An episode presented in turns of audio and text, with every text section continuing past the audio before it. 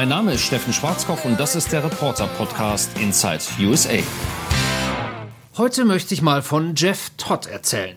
Den habe ich nämlich diese Woche besucht in der Kleinstadt Greencastle in Pennsylvania. Genau genommen ist Greencastle nicht mal eine Stadt. Es gibt dort laut letzter Volkszählung nur 3996 Einwohner. Und Jeff ist einer von ihnen. Er betreibt eine Kfz-Werkstatt, 26 Angestellte, er hat eine Frau und drei Söhne, zwei davon arbeiten in seinem Betrieb. Sonntags geht er in die Kirche. Ein ganz normaler 61-Jähriger also. Oder besser, ein ganz normaler Trump-Wähler. Donald Trump ist ein Geschäftsmann und ich sehe viel von mir in ihm. Ich weiß, wie er denkt, er will das Beste für sein Land, ich will das Beste für meine Familie. Er will Jobs schaffen, ich will Jobs schaffen. Was interessiert mich bitte schön Jeff aus Pennsylvania, mag jetzt mancher sagen, soll er doch Trump wählen, wenn er will.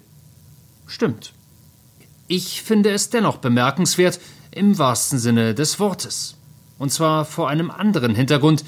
Ich habe nämlich diese Woche mal wieder Schlagzeilen gelesen wie Donald Trump gerät massiv unter Druck oder Trump in starker Bedrängnis. Sie wissen schon, wegen der Enthüllung des Journalisten Bob Woodward, dem der US-Präsident frank und frei und fröhlich im Frühjahr erzählte, dass er die Corona-Gefahr absichtlich herunterspiele, damit niemand in Panik gerät. I wanted to always play it down. I still like playing it down. Yes, sir. Because I don't want to create a panic. Inzwischen sind so einige in Panik geraten, vor allem diejenigen, die Trump nicht leiden können. Und dazu zählt wenig überraschend die Opposition, namentlich Joe Biden. Wäre ja auch ein schlechter Wahlkämpfer, wenn er sich nicht darüber aufregen würde. He knew er wusste, was los war und hat es absichtlich runtergespielt. Noch schlimmer, er hat die Menschen angelogen. Er hat wissentlich über die Gefahr, in der sich das Land befindet, gelogen. Nun ist es aber so, dass diese Aufregung nicht von allen geteilt wird. Und damit bin ich wieder bei Jeff Todd aus Greencastle. Das hatte der treue Republikaner zum Thema Corona, Woodward und Trump zu sagen, als ich ihn vor ein paar Tagen besuchte. Alles, was passiert, versuchen sie Donald Trump in die Schuhe zu schieben. Er hat dieses, er hat jenes falsch gemacht. Mich interessiert diese ganze Pandemie null. Ich respektiere, dass Leute anders denken, aber ich vertraue auf Jesus und lasse mich nicht von Angst kontrollieren. Ich lebe ganz normal. Was ich damit sagen will, ist die Woodward-Enthüllung ein sogenannter Gamechanger? Ich glaube kaum. Teflon Donald hat schon ganz andere Dinge überstanden. Russland anklagen, Amtsenthebungsverfahren, Stormy Daniels. Corona macht da keinen Unterschied, zumindest nicht bei seiner Basis, die felsenfest hinter ihm steht, komme, was da wolle. Und das ist auch in Pennsylvania der Fall. Pennsylvania ist überhaupt ein ausgesprochen interessanter Bundesstaat mit ebenso interessanten Leuten. Vor ein paar Tagen waren wir im 500-Seelenort Youngstown, von dessen Existenz man vermutlich nie Wind bekommen hätte, wenn dort nicht das Trump-Haus stehen würde.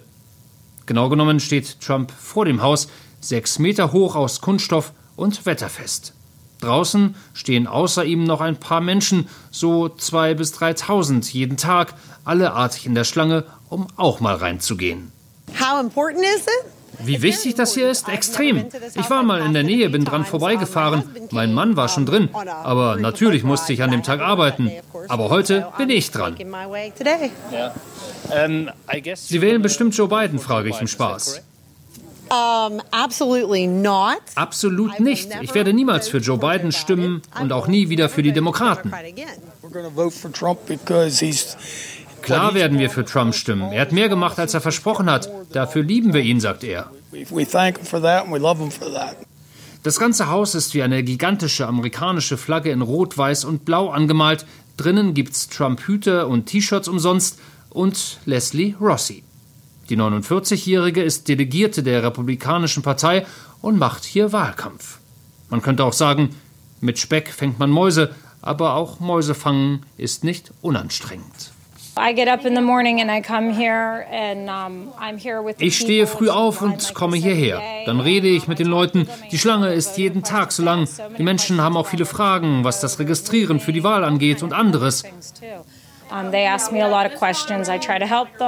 Und ich versuche zu helfen, wo ich kann. Eigentlich machen wir um fünf zu, aber ich bleibe dann doch bis sechs. Eine Stunde mache ich dann Pause, komme um sieben für zwei Stunden wieder für diejenigen, die tagsüber ebenfalls arbeiten. Und danach räumen wir auf, ordnen alles neu. Und das geht so bis zwei, drei Uhr früh.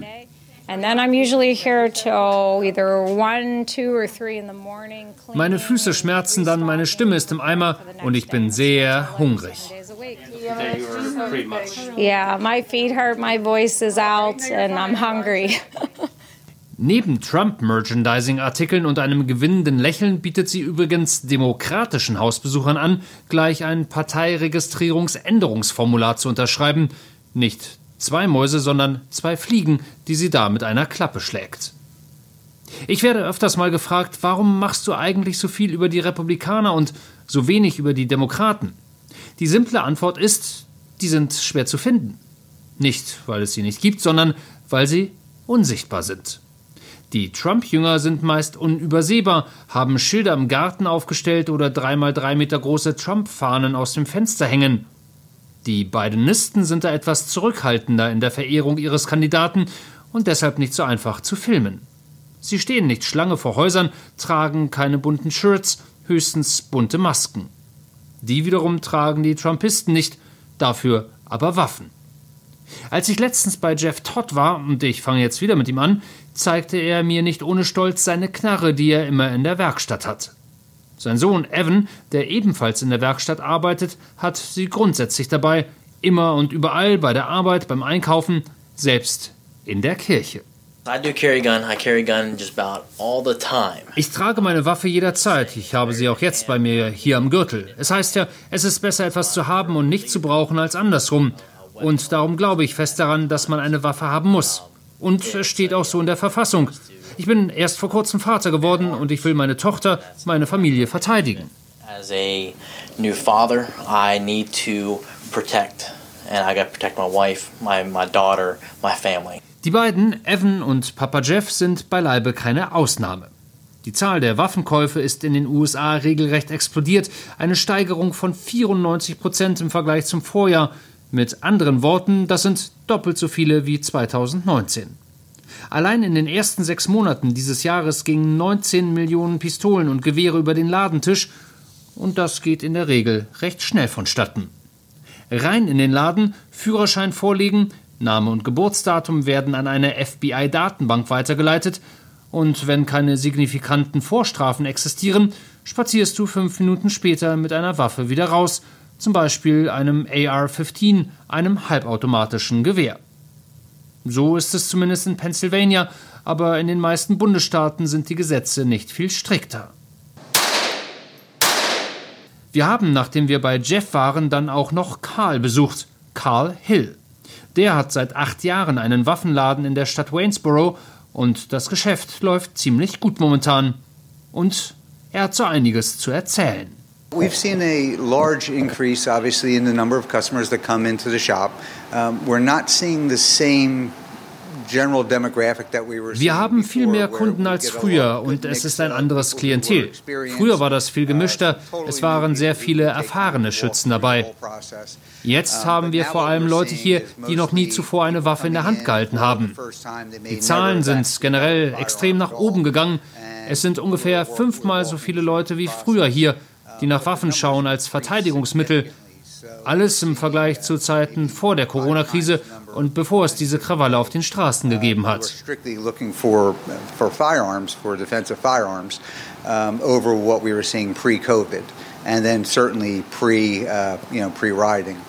Heißt das, die Leute haben also mehr Angst, will ich wissen? Ja, das Gefühl habe ich. Wir versuchen den Leuten Panikkäufe auszureden, weil es eine wichtige Entscheidung ist, die man da trifft und da sollte man gut drüber nachdenken. Wenn jemand jetzt zu uns kommt, dann meistens, weil er vorbereitet sein will, falls es noch mehr Krawalle geben sollte oder Plünderungen oder weil die Leute wegen Corona zu Hause sind und nicht bei der Arbeit und sie Angst haben, dass jemand bei ihnen einbricht, während sie zu Hause sind. Because they're home for they're home uh, because they can't go to work because of COVID. People are worried that they're going to be home, there's going to be a break-in and it's going to happen while they're there. Das mit den Waffen und der Waffenliebe darf man übrigens nicht unterschätzen. Auch das spielt bei dieser Wahl eine ziemliche Rolle. Joe Biden, so die verbreitete Annahme, will den Amerikanern die Waffen wegnehmen. Das will er nicht, aber den quasi unbeschränkten Zugang zu Waffen, den will er durchaus begrenzen. Trump hingegen nicht. Wem wird also ein Waffenliebhaber die Stimme geben? Genau. Auch bei vielen anderen wahlentscheidenden Themen gibt es eine klare Trennlinie. Law and Order, Krankenversicherung, Mindestlohn, Steuern. Es gibt entweder oder hier in den USA, schwarz oder weiß, grau, äh, äh haben wir nicht. Frag doch mal Jeff Todd in Pennsylvania.